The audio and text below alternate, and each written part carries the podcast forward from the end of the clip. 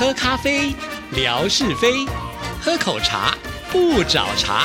身心放轻松，烦恼自然空。央广即时通，互动更畅通。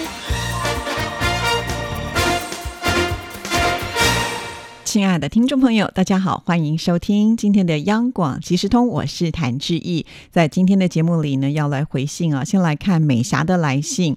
美霞呢，在十月十四号，也就是金钟奖的颁奖典礼的当天晚上呢，她就写信来安慰志毅了啊。其实今年的广播金钟奖颁的时间有一点点冗长啊，像志毅呢回到家的时候都已经快接近凌晨了。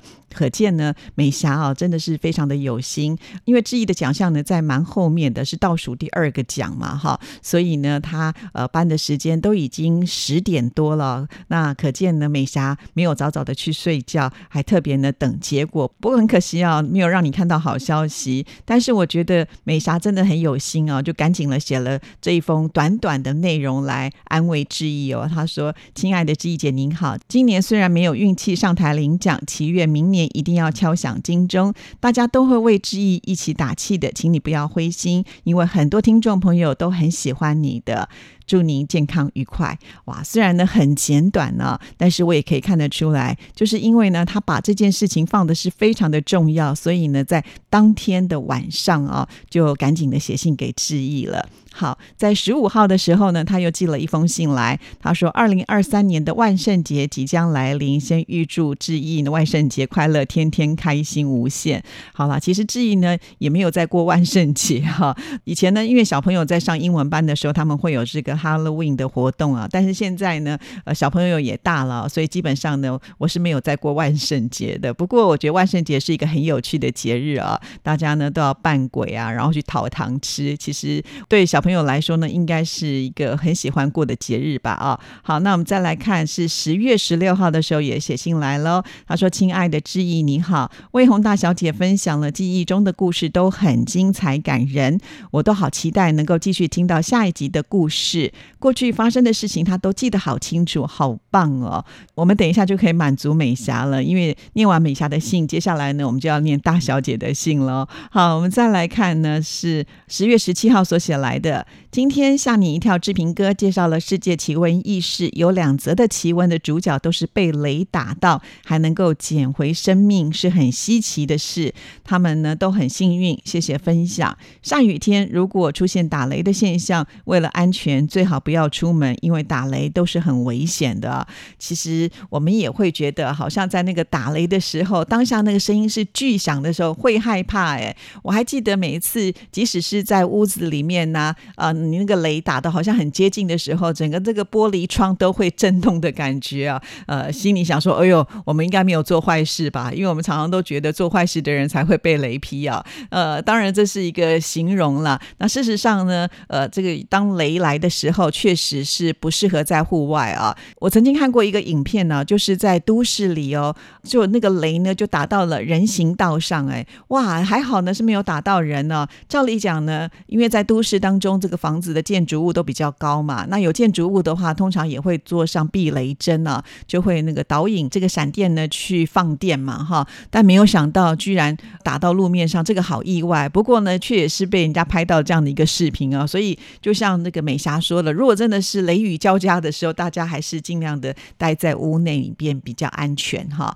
好，那我们再来看呢，礼拜三他也写信来喽，那他这封信就提到了，亲爱的志毅姐您好，谢谢你回复。我的信非常的开心。如果选择秋天去台湾旅游的话，是可以赏枫叶，天气又晴朗凉爽，可以参加户外活动。不知道秋天在台北经常会下雨吗？在胡志明市没有四季分别，秋天的季节也是会下雨的，所以出外的时候要准备雨衣。好的，在台湾的秋天，其实只要不要碰到呃这个台风的话，基本上呢应该是不太容易下雨的啊，反而到。了冬天，台北是比较容易下雨，但是南部的话天气就比较好一些些了。虽然台湾并不大，但是南北的天气呢还是会有一些差异性的。那所以如果冬天来到台湾的话，其实我觉得可以往呃中南部的方向走啊。其实到了中南部的方向的时候，即使是冬天，其实也不太用带太厚重的衣服啊。举一个例子来说好了，呃，谭二姐啊就经常会提供照片的我的姐姐哈，她的婆家呢是在台湾的最南端屏东啊。那以前呢，她就呃买这个毛衣啊，去孝敬她的婆婆哈。那个她婆婆拿到毛衣之后，就跟她说啊，这个你带回去好了啦。其实我们这边真的没有什么机会可以穿得到，对，因为呢，这个台湾的南部的天气比较干燥一点，而且到了冬天也不会像台北这么的湿冷啊，除非呢是寒流来袭的时候呢，才会比较冷啊。还有另外一个笑话啊，这是我一个亲戚，就是姻亲啦哈，他是从高雄嫁来台北的，他自己跟我说，每次呢这个高雄如果有这个寒流来袭的时候呢，他们就好高兴哦，赶快把家里面的那一种羽绒衣呢拿出来穿呢，不然的话都没有机会。好，所以我觉得，呃，这就是南北还是会有一些差异性在啊，提供给听众朋友做参考。那其实好像在很多东南亚的国家，就是比较接近赤道了哈，所以呢，这个天气都比较热，呃，都没有所谓的这个四季那么的分明。我记得我以前去泰国还有印尼旅游的时候，他们好像都只有夏季跟雨季哈，就两个季节。呃，不是夏天的话呢，就是偶尔会这个下雨啊。好，那不知道。呢，在越南下雨的几率是不是很高啊？也请美霞今天听了节目之后呢，来回应一下志毅。好，那接下来呢，志毅就来念魏红的信件喽。今天的故事呢，要说到我们大小姐的闺蜜啊。好，我们就来看这一段怎么说。每年公司的体检都会和闺蜜约好，体检后一路走一路聊到玄武湖公园。体检的时间大多安排在每年的三月份。林荫道两边的樱花都开了，有粉有白，吸引了很多人在这里打卡拍照。往回家的路上，经常会遇到算命先生，花言巧语的，非要帮你算命。我和闺蜜都是拒绝的。命运掌握在自己的手上，和其他人不相干。不过呢，他写到这里之后，又有另外一段说：“我可爱的闺蜜和我都会让她把自己的命算算好。”诶，这句话的意思是说，有真的去算命吗？其实我有点不太理解哈。我们这个大小姐听到之后呢，再来回应一下好了。从每次跟魏红的互动当中，就会发现好像还蛮多好闺蜜的啊。那像是在公司里面交到闺。蜜那就是不容易的一件事情了。一般来讲呢，可能在工作上啊，呃，你说要交到一个比较知心的朋友，真的比较少哎。还是我自己个性比较孤僻。好，那关于这一点呢，我也欢迎听众朋友，就是可以分享一下。诶，在公司里面呢，你是不是能够交到知心的好朋友？好，我们再来看下一段。下一段呢是有关于他小时候的学习啊。有甜有苦的学习生涯教会了我很多。由于是九月后出生的，必须要迟一年上学。家里附近的丹峰街小学收下了我。到学校报道时，被分到了一年一班。班主任的名字叫做徐秀兰，语文、数学都是他教的。印象中，徐老师梳着大长辫子，有点自然卷。那个时候应该还没有出嫁。在我报道的时候，有一个不太高的男生家长和徐老师说自己孩子的情况，我听了个大概。他叫陈伟，心脏不好，家人本来就不想让他上学，但又经不起他的愿望。没有想到，没上一年多他就走了。他也是我的同桌，很阳光的同学，丝毫感觉不出他是一个病人。直到有一天他没来，徐老师也是瞒着我们。那刻。也开始对死亡有了直观，只有伤心。说到这里，我真的不得不佩服啊，我们的魏红大小姐小时候的记忆呢，真的就像是电脑般的储存着啊，就是班主任的名字啦，甚或是呢家长跟老师的对话，还有呢你的同学的名字，都记得这么的清楚哈。说到心脏病啊，它真的是非常可怕的事情啊。魏红的这段故事也让我回忆起我在念高中的时候，我们班上呢也有一个男生呢，他是一个很调皮、很活泼，也是很阳光的男生。